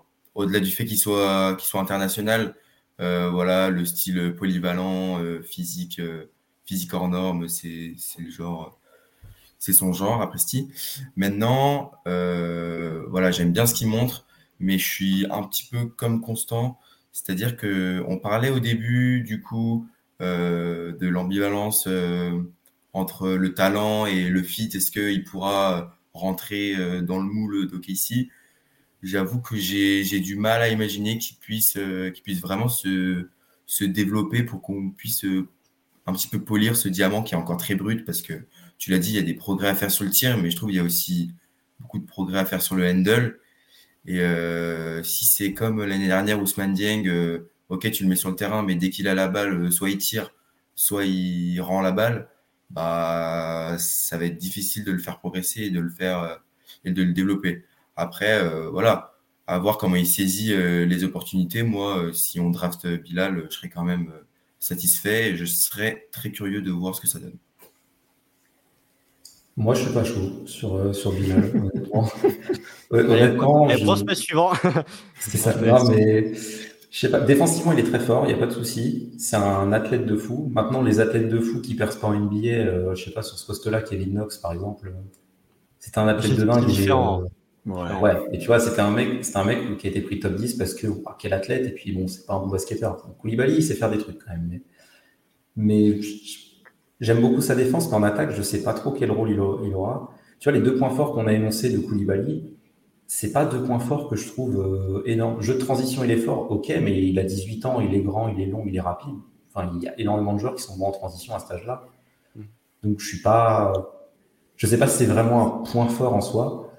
Et sur de l'attaque off-ball, il cut bien, etc. C'est vrai. C'est, il est très bon. Il est très bon sur les putbacks aussi. Pour bon offensif, il, il gratte des ballons, il claque des énormes dunks aussi. Euh c'est là où tu vois vraiment le, la, les qualités athlétiques de Koulibaly et le fait que ça peut se transposer parfaitement en NBA. Mais euh, pareil, des, des, ailiers bons off-ball qui défendent, qui défendent bien. Là, c'est plus côté fit avec OKC. On a déjà Ken Rich, on a déjà Aaron Wiggins, on a déjà des profils comme ça qui, euh, qui, sont certes moins impressionnants athlétiquement, mais qui en attaque font euh, ce que fait Koulibaly, voire plus. Tu vois, le, Bon, le, shotmaking, Koulibaly, j'y crois pas, mais c'est pas trop gênant, c'est pas, pas très grave. Tu pas obligé d'être loterie, de, de, pouvoir te créer ton tir forcément. Le tir, tu vois, Pierre, toi, t'y crois, moi, je suis pas, je suis pas persuadé. Euh... Il y a beaucoup de boulot. C'est évidemment, il y a des mecs qui shootaient très mal, qui ont réussi à, à progresser, à devenir des shooters corrects en NBA. Mais euh, je sais pas quand tu quand tu vois quand tu vois les équipes adverses qui le laissent ouvert dans des corners, qui voilà, qui, qui n'hésitent pas parce qu'ils se disent bon bah si on prend trois points de Koulibaly tant pis mais euh, souvent ils ont raison de le laisser ouvert. Euh, même lui lui en soi il, il, préfère jouer plus près du cercle. Tu vois il serait un peu plus épais un peu plus grand. Il pourrait il, pourrait, il serait plus projetable en 4 je serais je serais plus plus hype tu vois s'il avait plus le physique d'un Leonard Miller par exemple mm. mais euh, mais là vu que c'est plutôt un arrière ailier euh, je suis pas je suis pas le plus chaud sur Koulibaly. Tout à l'heure, je parlais de ne pas vouloir de profil watif. C'est pas un watif complet parce que défensivement, tu sais qu'il va être très bon. Mais en attaque, je sais pas ce qu'il t'apporte pour l'instant NBA. Donc, euh, je suis vraiment pas le plus, le plus chaud sur Koulibaly. Qui est, je suis, si, si on avait un pic 20, tu vois, je serais OK, très bien, pourquoi pas, euh, ça se tente. Mais, euh, mais là, avec un pic loterie, je trouve qu'il y a d'autres profils bien plus, bien plus intéressants et que, que je projette bien plus facilement. En, vrai, je comprends totalement. Après, euh, défensivement, notamment sur les phases finales euh, de JP Elite, là, les défenses sont bien plus euh, fermées et tous dans la raquette que en NBA. Et il a quand même réussi à, se montrer et à faire des gros matchs et à montrer des choses. Donc, tu vois, ça, c'est un côté qui m'a quand même rassuré. Parce que face à des défenses très en place, et pas forcément des contre-attaques ou autres, je trouve qu'il a prouvé qu'il pouvait apporter des choses. ben, tu vois, typiquement, tu as cité Wiggins, Williams, etc. Bah, ce rôle-là, il peut l'assurer. Et même, tu vois, des, situations que J-Dub a eues cette année euh, dans le dunker spot, des situations comme ça de cut, etc., où il a été très efficace là-dessus. Je pense que Koulibaly a les qualités athlétiques pour le faire aussi, euh, bien qu'il soit sûrement plus fin que J-Dub, mais euh, qui, a beaucoup, qui a beaucoup forcé à la salle de muscu d'ailleurs. Mais, mais je pense qu'il peut faire ça. Et après, par rapport au développement que tu disais, Constant, de lui donner la balle, en fait, moi, je sais pas si c'est bien pour lui d'avoir directement beaucoup la balle en NBA dès le début. Je pense que déjà, il va arriver, sa défense sera bonne. Ça, pour le coup, il va apporter déjà. Je pense que déjà, il peut mettre pas mal de paniers, pas mal, c'est un grand mot, mais euh, sur des cuts, sur des transitions, etc. Parce que au-delà de juste qu'il a 18 ans, qu'il est athlétique, il a un très bon footwork, qui est capable de porter la balle sur les transitions, de passer les joueurs, il va vite, etc. Mais euh, je pense qu'il mettra des paniers là-dessus. Euh, et tu vois, au final, tu vas te retrouver, il met 8 points, il défend déjà fort, sans lui avoir déjà pour l'instant donné la balle en main. Et petit à petit, surtout au Kessie, vous l'avez dit, partage des responsabilités, il l'aura. Et je pense qu'il peut être très bon aussi, et notamment comparé à un Kenrich et à, et un Wiggins, sur euh, les situations où on a fixé d'un côté, la balle ressort. Bon, là, il faudra qu'il soit capable de mettre un ou deux tirs, mais par contre, pour casser la reprise d'aide et le close-out adverse, il va être monstrueux. Je pense honnêtement que là, sur la prise de balle et sur le côté athlétique, sur un dribble, il sera au cercle et il sera capable de faire la lecture correcte. C'est là où, pour moi, il sera très intéressant chez nous, en fait. C'est du off-ball ou du ball en main, mais en fin de possession ou sur un drive après qu'il y ait une situation. Euh, après, est-ce que tu draftes ça? Est-ce que tu, avec ça en seule sécurité, tu draftes le joueur? C'est une vraie question. Euh, est-ce que effectivement tu te dis bon lui potentiellement plus tard, ça sera même un ball handler, il fera plus que ça et je le prends? Voilà, c'est vraiment le débat avec lui, mais moi je serais assez curieux de voir effectivement, comme vous l'avez dit, ce qu'il pourra donner euh, à OKC. Il n'a pas profité aussi des espaces d'un certain Victor pour aller pour se projeter près du panier, parce que tu avais quand même beaucoup de défense qui était attirée par Victor aussi. Après, Victor, je jouais pas exclusivement loin, loin de la raquette et, jouais souvent avec un autre intérieur en plus. Oui. Donc, je suis pas. Tu vois, il jouait avec. Euh, j'ai oublié le nom. Euh, je sais pas comme si j'ai regardé le match en plus, mais hein. j'ai oublié le nom, mais il jouait souvent avec un autre intérieur qui, lui, pour le coup, était assez traditionnel. Euh, là, tu vois, sur les finales, il y a pas mal d'actions où ils font même des high-low avec un poste haut, un poste bas. Euh, T'as pas excessivement d'espace. Hein. Et par contre, comme vous l'avez dit, Koulibaly était défendu d'assez loin par les défenses, ben parce que tu as plutôt envie qu'il tire plutôt qu'il drive, honnêtement, ça c'est sûr et certain. Mais il n'a pas été dérangé par ça, ou il a su s'adapter plus ou moins bien, je trouve quand même. Ouais, après les finales, c'est pas le meilleur exemple pour parler. Ou même les demi, si tu veux, contre la Les demi plus déjà, mais Les, finales euh, contre Monaco, c'était très très compliqué. Que ce soit pour les, que ce soit pour, ou pour les Mets, euh, ça a été euh, difficile. Après, ouais, ah, déjà, pour moi, c'est pas parce que tu as euh, euh, Aaron Wiggins qui est bon sur des codes que tu ne dois pas drafter Bilal Koulibaly. Ça, pour le coup, c'est hmm. pas du tout un raisonnement pour moi qu'il faut avoir. Après, ouais. Tu, parlais du fait, est-ce que c'est bien de lui donner la balle directement? Je trouve que c'est mieux d'avoir un, size, un, échantillon plus élevé, euh, plutôt que de le faire par petites touches parce qu'il va commettre des erreurs, etc. Après, voilà, la défense va être bonne, mais offensivement, j'ai vraiment beaucoup de doutes sur l'apport qu'il va être capable d'avoir parce que euh, moi je vois vraiment une utilisation à la Isaac Okoro. Euh, joueur très bon, joueur qui peut mettre dedans à 3 points mais que les défenses laisseront toujours ouverts parce que tu te fais tuer à 3 points par Bilal Koulibaly dans le corner, euh, live by it, comme disent les Américains. On espère qu'il mettra plus dedans que ça quand même. J'espère. En espoir, il y avait en, espoir, il y avait de l'espoir pour le coup. Il était, faut regarder un petit peu ce qu'il faisait avec les espoirs, même si la, la, mm la confrontation était, le niveau de confrontation était différent, c'était plus intéressant déjà. Par contre, ce qui est intéressant avec Koulibaly, bah, ce qui fait qu'il monte beaucoup dans les mocks, c'est qu'il vient de nulle part un peu, tu vois. Même je disais des trucs en, espoir, genre l'année dernière, il n'était même pas dans les Français les plus, euh, les plus projetés à haut niveau, etc. Donc tu avais euh, Zachary Rizaché qui était, qui était le 1, et après derrière, il y avait d'autres, euh, d'autres gars devant lui, et il est passé, il a surpris tout le monde. Même là, pendant cette saison, il a commencé avec les espoirs, cette saison, non? Oui, mm. oui, oui, Il a commencé, après il est monté petit à petit, et bon, bah, même en playoff, il avait un rôle important. Quoi, donc, euh, donc oui, ça, ça c'est un, bon, un bon, bon indicateur. Mais je sais, je sais pas, moi, je sais pas. Dans un sens, ça joue dans son sens, parce que tu te dis, il progresse super vite, il a, il a fait son trou et tout. Et dans un autre, tu, les gens vont te dire, c'est un feu de paille, il est en feu, il progresse et tout, ça va stopper un moment. Il y a les deux sens. Tu vois, d'ailleurs, j'avais hésité dans son scouting à, noter son ascension en positif, il fallait presque que je le mette aussi en négatif. J'ai dit, bon, bah, du coup, on va pas en parler parce que j'aurais pas, je vais garder la place pour autre chose. Non, pour moi, c'est positif. Après, c'était euh, euh, en euro espoir, si je dis pas de bêtises, où il était très peu utilisé. Il y avait euh, Ryan Rupert qui faisait n'importe quoi avec la balle on dit bonjour à monsieur Alain Guillot qui a raconté cette anecdote. Euh, voilà, et euh, la, progression de Biel, pour moi, c'est positif parce que c'est signe d'un gars intelligent qui lave dur. Pour moi, c'est pas un feu de paille dans le sens. Euh, hmm. Aaron Nesmith, par exemple, il y a de ça 3 ans, qui sur 14 matchs avait pris feu à 3 points. Là, c'est sur des fondations solides. La défense, c'est pas un coup de chaud offensif. Et puis tu vois, on parlait de Buffkin tout à l'heure, euh, qui, qui, est passé de saison freshman où il jouait pas à sophomore où il éclate tout.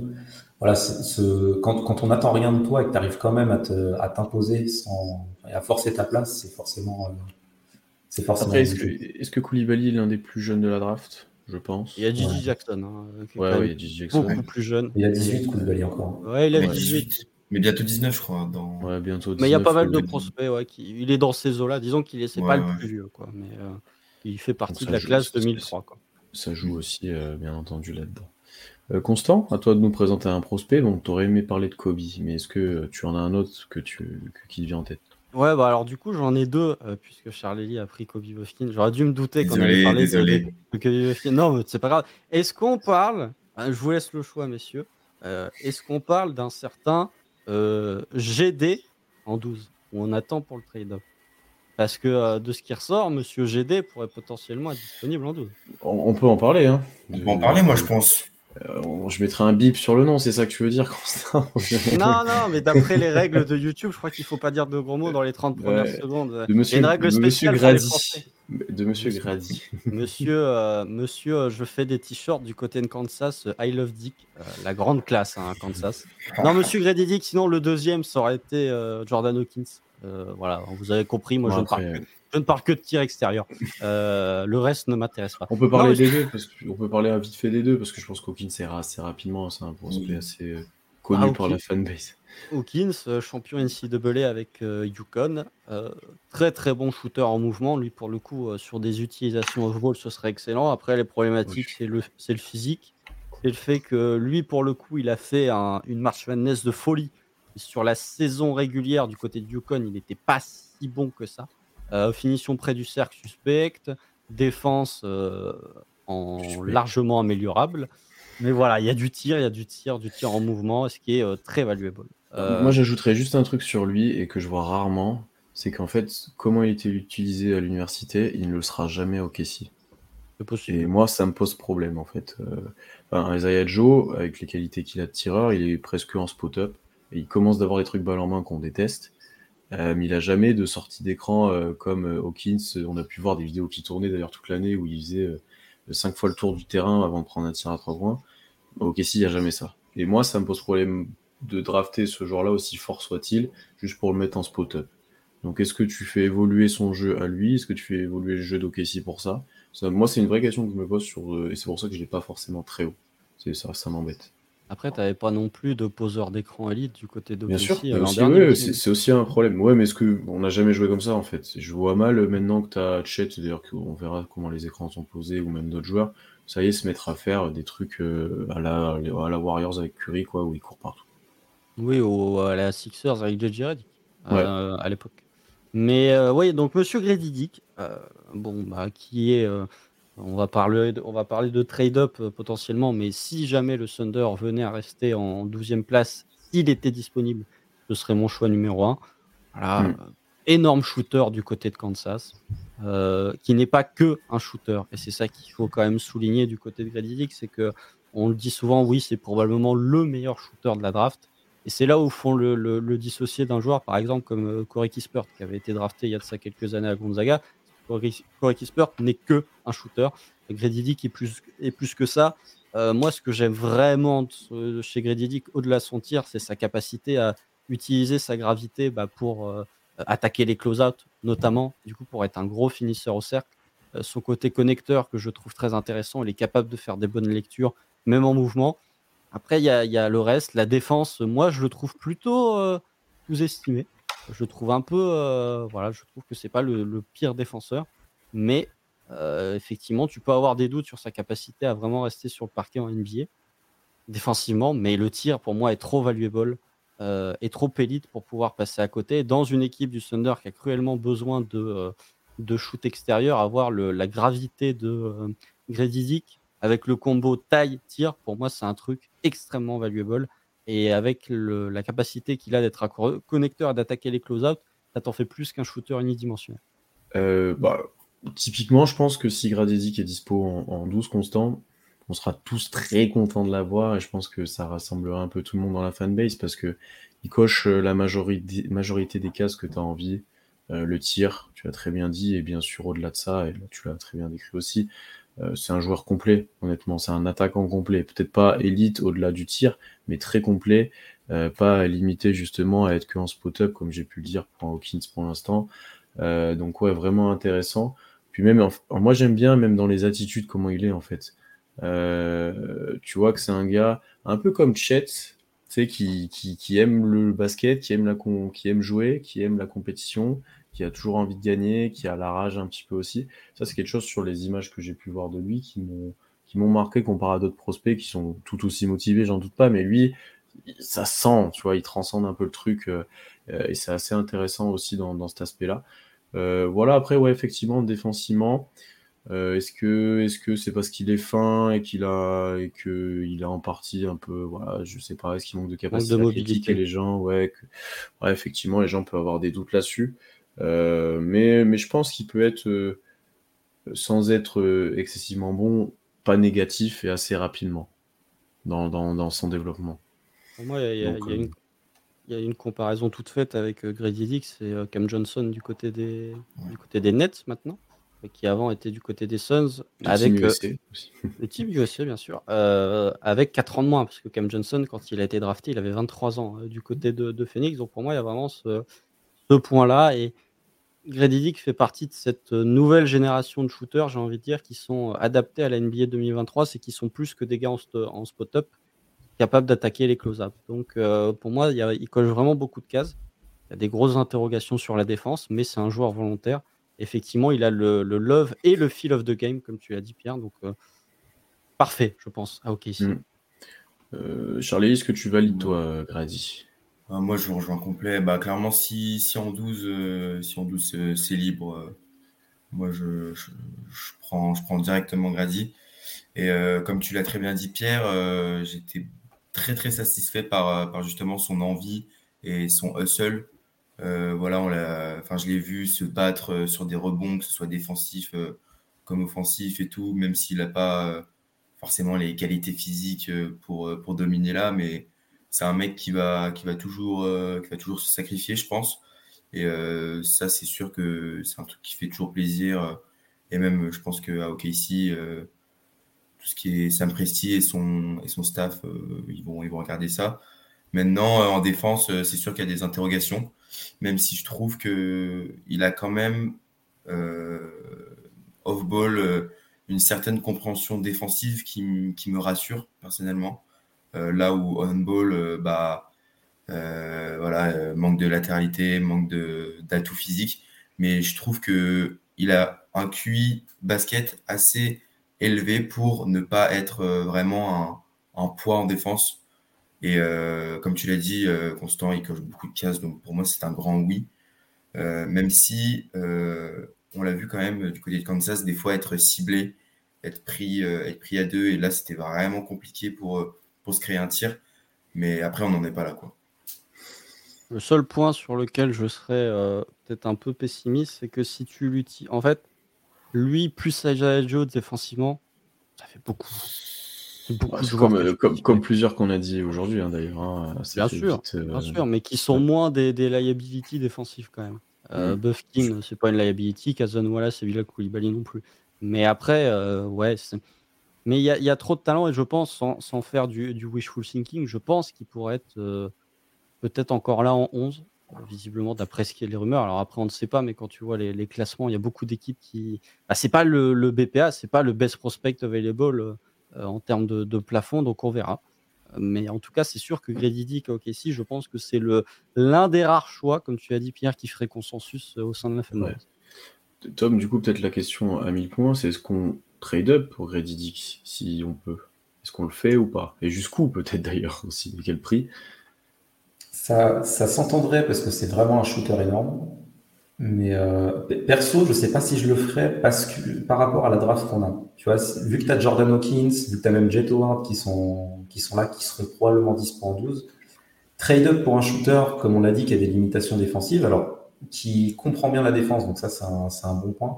C'est Charlie qui en parlait, tu peux l'utiliser off-ball, faut le cacher un peu, mais euh, sur de l'aide ou quoi, il est capable d'apporter. Euh, mais oui, voilà, vu qu'il a des limitations défensives, que c'est pas un gros shotmaker, etc., je ne sais pas si j'irais trade-up pour Grady Dick. Euh, maintenant, s'il est dispo en 12, bah, c'est la fête. Hein. Franchement, on le draft, c'est plié, on est très content. et on a notre shooter élite sur les ailes. Hein. Parce que c'est un, des points dont on a besoin. Quand on voit que Mark Daignault mettait des, des line-up avec Isaiah Joe et Lindy Waters, parce qu'il avait absolument besoin de spacing, bah, tu fous Grady Dick à la place de Lindy Waters, euh, voilà, c'est pas le même monde. Hein. Donc, euh, donc oui, il y aura des limitations défensives, mais je suis pas, je suis pas sûr qu'il soit aussi limité défensivement que Joe physiquement. Mm. Parce que Joe, le, pareil, il comprend plutôt bien la défense, mais il est vraiment fin. C'est vraiment pas facile pour ce genre de physique, ce, ce genre de physique, pardon. Mais, euh, mais offensivement, ça, ça, te ferait trop du bien. Imagine Shea qui attaque avec euh, Joe et Dick dans les corners et un, et un écran de Chet Oui, ou alors. Si tu veux défendre ça, quoi. Pick and roll, euh, euh, Josh Giddy, Chet avec Grady Dick et Azaya Joe qui sont potentiellement là pour le kick-out. Donc. Mm.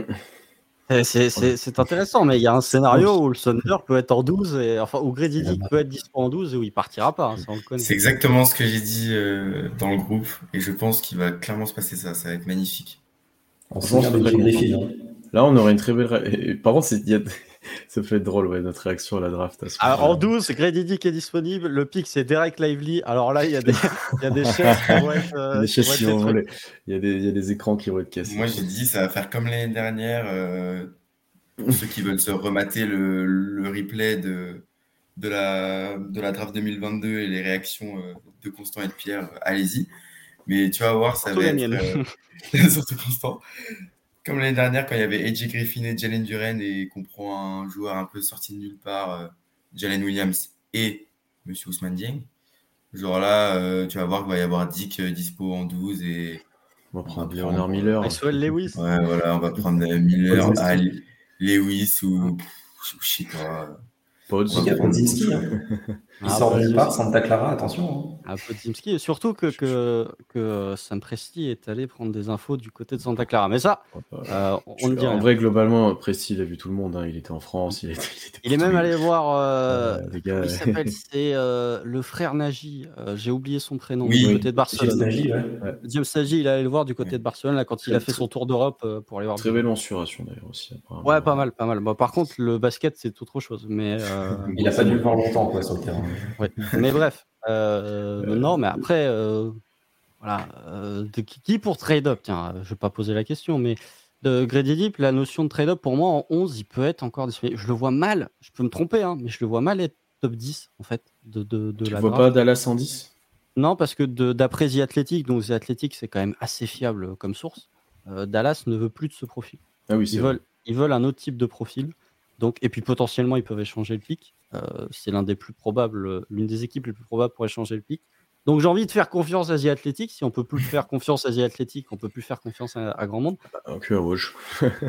ouais, encore. Euh, mais euh, ouais, pour moi, il y, a un scénario où il est disponible en 11. Par contre, je vois mal le Magic avec le pic en 6 et le pic en 11 passer deux fois côté de crédit. Ouais, ce sera abusé. Donc pour moi, il faudrait potentiellement, en, en, je pense pas qu'il et même dans la plupart des mocks, il, passe pas à la 11e place. 11e, c'est vraiment l'un de ces spots où il est le plus mentionné. Alors, les mocks, ça veut pas dire grand chose, mais de ce qui a l'air de se profiler, il peut potentiellement sortir du top 10. Là où il y a de ça trois semaines, c'était pas le cas. Ouais, je, vous rejoins assez. Je pense que d'ailleurs, il n'y aura pas de trade-up pour lui et pour son profil. Je pense. Peut-être presque plus un truc comme l'année dernière où tu envoies des futurs picks pour avoir ce joueur-là, au pire. Mais je ne vois pas euh, cramer notre pick 12 pour, euh, pour l'avoir lui. C'est vraiment que si tu as de, vraiment un coup de cœur sur lui et un autre et tu fais ça. Je, me trompe peut-être, hein. mais je vois pas un trade-up pour lui alors que, et on va en parler maintenant, il y a des autres joueurs qui nous intéressent en trade-up et notamment un que. En fait, tout le monde l'aime bien. Mais personne ne voudrait le prendre top 5. C'est ça qui commence surprendre. C'était, c'était Laurent Hendrix. Tout le monde dit qu'il est trop fort, etc. et qu'il irait super bien dans chaque équipe NBA à peu près. Mais, euh, mais il va pas si haut que ça. Euh, est-ce que vous pouvez me dire un petit peu pourquoi? Il n'a pas le handle n'a pas la création individuelle. C'est un joueur plug and play, mais qui sera pas, qui a pas le plafond de Cam Whitmore, par exemple. Plafond, si on parle plafond assez limité. Je suis d'accord. Voilà, si on, si on parle de, de vraiment de la, royauté des ailiers de cette année, il y a Brandon Miller qui lui a un côté euh, Danny Granger, Paul George, euh, j'en ai hmm. oublié un autre, mais des, ailiers All-Star. Il y a Cam Whitmore qui a un gros potentiel et il y a Taylor Hendricks qui est ouais, un peu plus plug and play. Euh, en fait, ce qui est intéressant du, côté de, Taylor Hendricks, pourquoi tout le monde l'aime, c'est parce que il a vraiment le profil euh, rêvé de, du floor spacer au poste 4. C'est vraiment le, joueur de grande taille capable d'écarter le terrain, capable de faire plein de choses, même si, voilà, finition au cercle, il est loin d'être parfait. Il y a beaucoup de trucs à, corriger. C'est surtout le tir, en fait. Et le, le, combo, encore une fois, tir-taille, fait qu'il fait rêver beaucoup de, joueurs de la fanbase. Même si, euh, ouais, ça. Et la défense aussi, la défense, où il est intéressant. Surtout, ouais. Défense, défense, il est bon aussi, euh, bien évidemment. Mais je le vois plus dans un. Je vois dans un profil un peu à la. Ouais, Jaden McDaniel, j'aime bien euh, souvent. Non, Jaden McDaniel oh, Je sais plus, je confonds. Non, Jaden McDaniel, je crois. Côté de mais voilà, un peu moins fort défensivement, un peu meilleur offensivement. dans ce profil de poste 4, floor spacer est capable de bien défendre sur le panier, mais qui ne sera pas un ball handler primaire ou secondaire, qui sera plus un joueur ouais, plug and play très très très utile. Est-ce qu'il y a un monde où ça devient de Jeremy Grant? Ah, C'est différent parce que le développement de Jeremy Grant était quand même. Jeremy Grant qui a quand même progressé. Ouais, c'est faut qu'il progresse à la création de tir. Quoi. Ouais. ouais. Et, dans le ball handling. Ouais, c'est ça, c'est là où, bah, comme tu l'as dit, ouais, mais c'est limité. Quoi vous vous souvenez de Grant à l'époque, euh, Bowling c'était pas fifou quand même. Euh, c'était ah pas... Après, t'as beaucoup de joueurs. Euh, oui, non, mais après, voilà, Grant a une, une, courbe de progression assez spéciale, hein, on va être honnête. Ouais, assez rare pour ce genre de profil, très mm. C'est bizarre. Est-ce est qu'on trade up pour Hendrix, Charlie ou pas? Mm, Bien sûr. Moi, je suis, tous, les jours. Tous les jours, je trade up pour, pour Hendrix en vrai. Parce que, ok, bah, comme tu l'as dit, plafond qui, je pense, à, ses limites euh, parce que création de tir, euh, création de tir où c'est un petit peu plus compliqué et du coup handle qui va avec.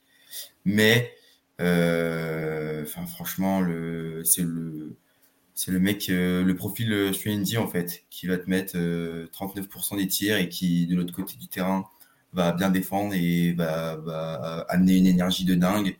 voilà, on l'a vu se battre, pareil, rebond offensif, le mec il donne tout sur le terrain. Donc euh, clairement, ça serait en plus pour le Thunder qui, on l'a vu sur certains matchs, manquait, euh, manquait un peu de un peu de, physique, un peu de viande à l'intérieur pour, euh, pour un petit peu pour un petit peu calmer. Je me rappelle d'un match contre les Raptors, on s'était fait genre allumer, allumer physiquement. Putain, un Tyler Hendricks, un Tyler Hendricks, ça aurait vraiment fait du bien quoi. Et si en plus il peut euh, en attaque euh, étirer le jeu euh, avec les Josh Giddy, les, les, les chez Alexander qui, peuvent faire des kick-out, bah forcément, moi, moi je signe tous les jours. Donc, ouais, moi, moi perso, je trade up. Après, à quel prix? Ça, je sais pas. je pense que les Wizards sont vraiment pas du tout chauds pour envoyer leur pick. Ah ouais, c'est fini. Là, c'est terminé là. Là, c'est fini. Donc, euh, ouais, voilà. Après, je trade up, ok, mais avec qui et avec euh, quoi euh, C'est un peu la question que je me demande. Mais c'est sûr que c'est un bon mélange entre bon talent et fit parfait. un petit peu comme Chet, même si Chet, il a vraiment un potentiel énorme. Là où où Hendrix on l'a dit, c'est un petit peu plus limité. Je pense que dans le pire des cas, c'est euh, Jared Vanderbilt. Si le tir clique pas, ce sera euh, un seul oui, gars Vanderbilt capable de défendre. Exactement. Euh, et après... Si lui le s'il clique pas, il y en a beaucoup, ça va pas cliquer. ouais, lui, on sait pas, on sait jamais. on, sait, jamais. ça peut se casser, ça peut, ouais, effectivement. Ouais, et puis sur une année freshman, tu sais jamais, l'échantillon est pas dinguissime non plus. Je mm. crois qu'il en tente un peu plus de 4 par match. Mais et surtout, comme tu l'as dit, Charlie, le Thunder manquait de taille. Ajouter un vrai poste 4 qui fait 2,05 euh, si je ne sais pas de bêtises. 2,03. Ouais, 2,05, 2,06. Euh, ça peut être vraiment intéressant et ça peut faire un, 4, ouais, floor riser. Mhm. Ou floor spacer. Euh, Tom, tu, tu targetes quoi comme position à la draft pour lui et qui il faut appeler en gros concrètement pour être potentiellement sûr de l'avoir? C'est une bonne question. Les trade-up, ok, si intéressé par un trade-up pour un poste 4, évidemment que j'y crois parce qu'on a un vrai manque à ce poste-là. Maintenant, euh, quelle équipe pourrait le faire? On a parlé de Washington qui potentiellement se fait trader machin. Bon, voilà, là, c'est mort, hein, ils vont drafter en 8. Donc, ouais, je... en fait, les trade-ups sont... sont, envisagés, mais pour des équipes encore plus haut. Et on n'a pas les assets pour aller chercher le pick 3 de Portland. Tu vois. Donc, donc Utah, on les a, si tu veux. Ah non, ils veulent des joueurs. On a des pics, mais. Oui, en vrai, tu refuses pas 15 pics pour. Après, c'est ça, je sais pas si je prends Hendrix. Hein. Ah non, non, je prends pas Hendrix, mais je prends Whitmore. prends Whitmore tous les jours. Non, Brandon Miller en 3. Ah, en 3, pardon, j'avais compris, j'avais compris à Détroit. Et, pardon. En 3, Brandon Miller, bien sûr. Oui. Mais euh, après, non, mais moi, il faut appeler Utah en 9. Hein. Ah, de... Mais attends, est-ce que, est que Hendrix glisse en 9 C'est possible, hein. C'est possible, possible, mais c'est pas sûr. Ça, on va, on va pas, parier, mais euh, prends, voilà, bon, le top 5, on sait à peu près qui ça va être. Tu te doutes qu'il y a euh, Monsieur Jarras, dont on va parler juste après, qui va être dans le tas. Tu te doutes qu'il y a Ozar Thompson qui va être dans le tas. Euh, en 6 ou en 7, je pense que le Magic, ils ne feront jamais laisser passer Ozar Thompson. Il y a Anthony Black, potentiellement. Eh ben, tu as déjà 8, prospects. donc, si tu ajoutes Buffkin qui monte, voilà, on ne sait pas. Donc, peut-être pas. Hein. Peut-être que Utah, peut-être qu'Indiana, ils vont préférer prendre Hendrix plutôt que Jarras Walker. Hein mais euh, c'est pas, euh, c'est pas, il n'est pas lock top 5 comme peut être un joueur comme Kevin Winter, par exemple. il y, a même des mocks qui mettent Hendrix euh, fin de loterie. Hein, donc, Oui, ou chez nous, notamment Jonathan Westerman. Oui. mais ouais, moi, trade up pour Hendrix, je veux bien, mais Utah, pareil, je suis pas sûr qu'ils veuillent trader leur pick. Hein. Le pick 9. Je pense pas. Si tu rends leur pic, du coup, euh, ça peut les intéresser, je pense. Avoir plus de, on en a parlé dans la, dans la, stratégie de l'intersaison, mais avoir plus de flexibilité, enfin avoir la totale maîtrise de tes pics de draft, quand en reconstruction, c'est quand même mieux. Très, très, difficile à lire, d'ailleurs, souvent ces histoires de trade-up et même trade-down. Hein, c'est super dur de savoir qui va vraiment être vendeur, euh, acheteur, euh, quel prix ça va mettre, etc. Très dur. Hmm.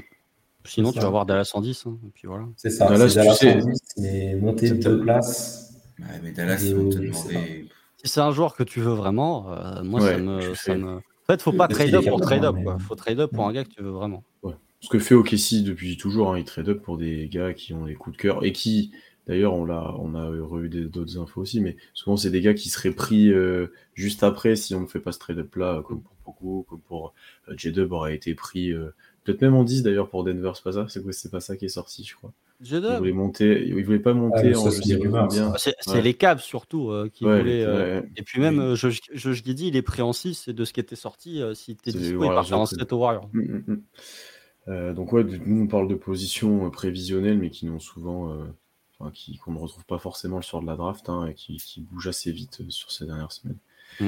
pour conclure, messieurs, du coup rapidement, quelle serait pour vous la draft parfaite arrivée jeudi? Euh, la draft vous fera ça. Je suis pleinement content. Je peux passer une bonne nuit. Je vais passer des bonnes nuits cet été en imaginant ce qui va être fait ensuite. C'est quoi pour vous la draft parfaite? Charlie, je te laisse commencer. La draft parfaite, euh, bah, on vient d'en parler. Pour moi, euh, on trade up pour Hendrix. là, vraiment, je, vais me coucher. En vrai, peu importe ce qu'on envoie, enfin, faut pas envoyer n'importe quoi non plus. non, pas peu importe, mais enfin voilà, faut pas envoyer n'importe quoi. Mais si moi, je suis prêt à, je suis prêt à, tenter le pari euh, Hendrix. Après, s'il n'y a pas de trade-up, euh, forcément, si Dick est dispo, bah, je, saute à pieds dedans. Et euh, sinon, avec Constant, Kobe Buffkin, moi, je suis, je suis toujours chaud pour, pour le prendre en 12 s'il n'y a pas Dick. Donc voilà. Après voilà, il y a des y a des pics comme on l'a dit tout à l'heure. Wallace, je serais je serais pas mécontent. Après, euh, sinon, euh, je pense que, comme j'ai dit tout à l'heure, euh, Presti va nous sortir un, un, joueur de son chapeau. On va pas, on va pas s'y attendre. Il va nous prendre. En fait, c'est Bryson Savo. Le, la surprise du chef. Il va nous prendre Uchi Fino et on va être tous dégoûtés. Ouais, on n'a pas parlé. Donc, George. George, qu'on n'a pas parlé, qui est, qui est dans l'article. Ça, ça serait vraiment le, hmm. le bonbon parce que parce que Whitehead, euh, voilà, euh, on sait on sait un petit peu ce qu'il a eu comme euh, comme passif et tout. mais mais ouais, moi, voilà, le top du top, ça serait trade up Hendrix. Après, s'il y a des joueurs qui chutent, on peut parler de Book Knight l'année dernière ou il y a deux ans, non l'année dernière. Il y a deux ans. Il y, y, a souvent des raisons. Hein. C'est souvent donc c'est pas forcément bon signe non plus de se jeter sur un joueur qui chute, mais après 10 en 12, c'est pas scandaleux. en soit qu'il soit là. Moi, je pense que globalement, ma nuit parfaite, ça serait que sans avoir besoin d'envoyer d'assets, on est le joueur qu'on veut, globalement. donc, avoir un Dick, avoir un Hendrix en 12, voilà. Moi, c'est ça, c'est ça ma nuit parfaite. Après, voilà, on a dit nos préférences un petit peu sur les prospects du range. Mais pour moi, vraiment, le truc parfait, ça serait qu'on n'ait pas besoin d'envoyer euh, trois tours de draft pour avoir le prospect qu'on veut en 7. Quoi. Donc, euh, ouais, vraiment, qu'il y ait, qu deux, trois mecs qui reach et qui nous intéressaient pas vraiment. Euh, et qu'au final, on se retrouve avec des joueurs qui nous intéressaient ou que nous, on, aime bien en 12 parce que des mecs sont montés. Non, c'est possible ça en soi, hein, d'ailleurs, hein, que certains montent un petit peu plus proche du top 10 et que ça fasse descendre d'autres. Donc voilà. Bah, typiquement, euh, des joueurs comme Anthony Black qui ne nous intéressent mm. pas. Euh, les Mavs ont l'air d'être intéressés à, l'idée de drafter Derek Lively. Euh, typiquement, c'est un joueur qui ne nous intéresse pas. Moi, je maintiens que Bilal Koulibaly au Mavs, ça ferait pas mal de sens dans ce qu'ils essayent de construire. ça fait trois semaines que je le dis, ça dans les confs privés de Dunk Mais peut-être que ça arrivera, peut-être que ça arrivera pas, mais je trouve que ça ferait pas mal de sens. moi, scénario parfait, ouais, petit 1, tu trade up pour Hendrix. Petit 2, Dick est dispo en 12. Petit 3, Puffkin est dispo en 12. C'est mes trois scénarios où j'irai me coucher content. Euh, ensemble. Hein. Voilà, mais bien sûr, bien sûr. Euh, sinon, le reste, il euh, n'y a, pas de joueur que je que j'ai vraiment pas envie de voir. Euh, comme il pouvait y avoir Ousmane Dieng. Voilà, je, je, continue de rêver la nuit d'une aile Jane Williams et Jay Griffin. Je me réveille en me disant qu'est-ce que ça aurait été bien. mais après, voilà. Celui qui... Ah, des joueurs comme Nick Smith Jr., Keontae George, dont on n'a pas trop parlé, ça me, euh, ça me plairait pas trop, mais je de... comprendrais. Euh, Après, si tu prends Nick Smith, c'est que tu sais que tu vas réussir à le mettre dans le moule Thunder et qu'il va être très bien. Donc ça, ça peut être intéressant pour lui d'ailleurs. Hein. Il y a le talent là. Hein. Bien sûr. Euh, ou même un gars comme Gigi Jackson où tu fais un reach. Ça, pour le coup, Gigi Jackson, j'aime vraiment pas le prospect. mais pour moi, le plus probable, ça reste que tu piques Bilal Koulibaly en 12. Mon esprit euh, pessimiste, euh, plus les rumeurs me font dire que ça restera lui en 12. J'ai vraiment peur qu'on soit capable de trade up pour aller le chercher. Alors là, pour le coup, ce serait euh, exceptionnel. Mais non, Hendrix trade up. Et si tu restes en 12, que je pense va arriver, Dick ou Buffkin, je suis très content pour une fois. Tom, le mot de la fin. Vas-y, toi, tu as ta nuit parfaite. Alors, euh, moi, je vais commencer par ma nuit de cauchemar, c'est qu'on prenne Lively en 12, du coup, je m'en remettrai pas, je pense. Oui, franchement, moi, je, serais j'allais, vous, j'allais vous poser la question après, quel est le pire scénario mais euh, Ah ouais, non, là. Surtout, que Lively, il est. Ryan Rupert. Non, pas en 12. Ouais, Rupert, c'est même improbable. Non, c'est impossible. C'est impossible. Ah, attention, c'est Lively, c'est Lively qui, qui sera peut-être d'ailleurs un, Lively qui sera peut-être un très bon joueur NBA, mais c'est pas ce que tu as envie de drafter, quoi. Oh, Lively en attaque. Euh, oui, voilà. Ouais. Bah, disons que euh, il est moins bon que Mark Williams et Mark Williams a été drafté en 14 l'an dernier. Ouais, c'est ça. Lively, c'est un pic 25. Quoi. Il, est, il est hypé parce qu'il met des tirs à 3 points au combine, mais enfin au workout, je sais plus les amis, mais. Euh, mm. Enfin, après, si... en met aussi en workout. Hein, les... Non, mais après, si, si monte... aussi. Hein. Il monte aussi fort, c'est qu'il a, il a prouvé lors des workouts. Hein. C'est pareil pour Kobe ouais. Buffkin. Hein. Les, les, gars montent pas juste pour. Euh, c'est qu'ils montent des trucs euh, en off aussi. Donc, euh, Après, tu as un profil comme Lively qui monte, je peux me dire aussi c'est parce que athlétiquement c'est un malade. Mais bon, euh, Willy Kolestein, athlétiquement, c'était un malade aussi. Ah, ah. Pour le coup, ça n'a pas marché. Donc, Non, mais sinon, une bonne soirée, c'est. Le top, c'est on trade pas, on trade up pas et Hendrix est dispo. super. Sinon, bon, on draft, on faut être réaliste. monte hein, s'il faut. Mais euh, non, non, sinon, euh, si, on trade up pas, qu'on arrive en 12, il y a beaucoup de profils qui m'intéressent. Je suis pas. Tu vois, j'ai parlé de Wallace tout à l'heure, mais pareil, si on a Buffkin, même Kionte George, moi je serais pas contre honnêtement. Ah, j'aime pas, moi, Kionte George. Bah, contrairement, à Nick Smith, contrairement à Nick Smith, je trouve que même si son shot making passe pas, il est bon à 3 points. Et ça va se projeter en NBA. Alors Nick Smith, c'est vraiment. Euh, très dépendant de son shot making, je trouve. Hmm. Mais euh, non, sinon, tu vois, même un Leonard Miller dont on n'a pas parlé il arrive en 12 à OKC, c'est un peu au vu, au vu des prédictions, mais euh, perso, ça ne me dérangerait pas plus que ça. Il y a un monde où Leonard Miller devient très fort. Mais il y a un monde il est bon, euh, il est déjà bon.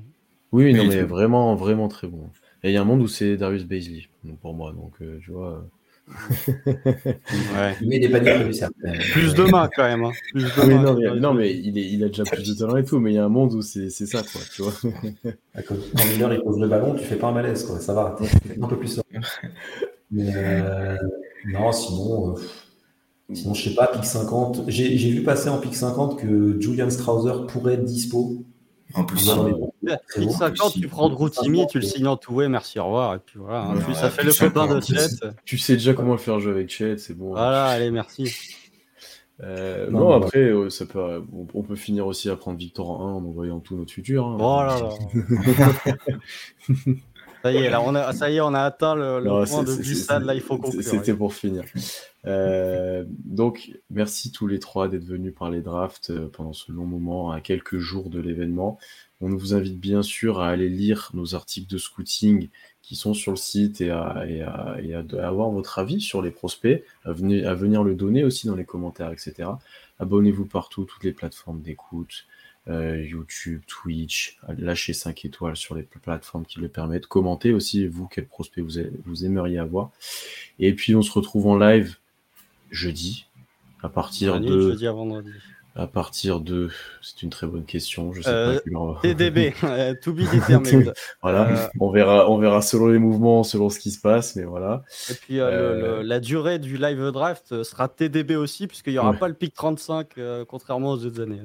À chaque fois, d'habitude, on se chauffe, on fait toute la draft et à un moment, on va peut-être arrêter. on fait, on fait jusqu'au pic du Thunder, milieu de second tour. Maintenant qu'il n'y a plus le pic 37, euh, faut attendre bah, le pic 50 maintenant. en fait, ça va être long. Ça va le, long. le pic 50 ne sera pas, enfin, il sera pas attendu en live en tout cas, mais, euh, peut-être le premier tour, on verra. On verra, on verra. Ouais, peut-être tout le premier tour, on a l'habitude de faire ça histoire de discuter, mais voilà. Donc suivez-nous sur Twitch pour ne pas louper ça. Et puis à bientôt. Et puis à jeudi. Salut. Salut. Salut. Salut.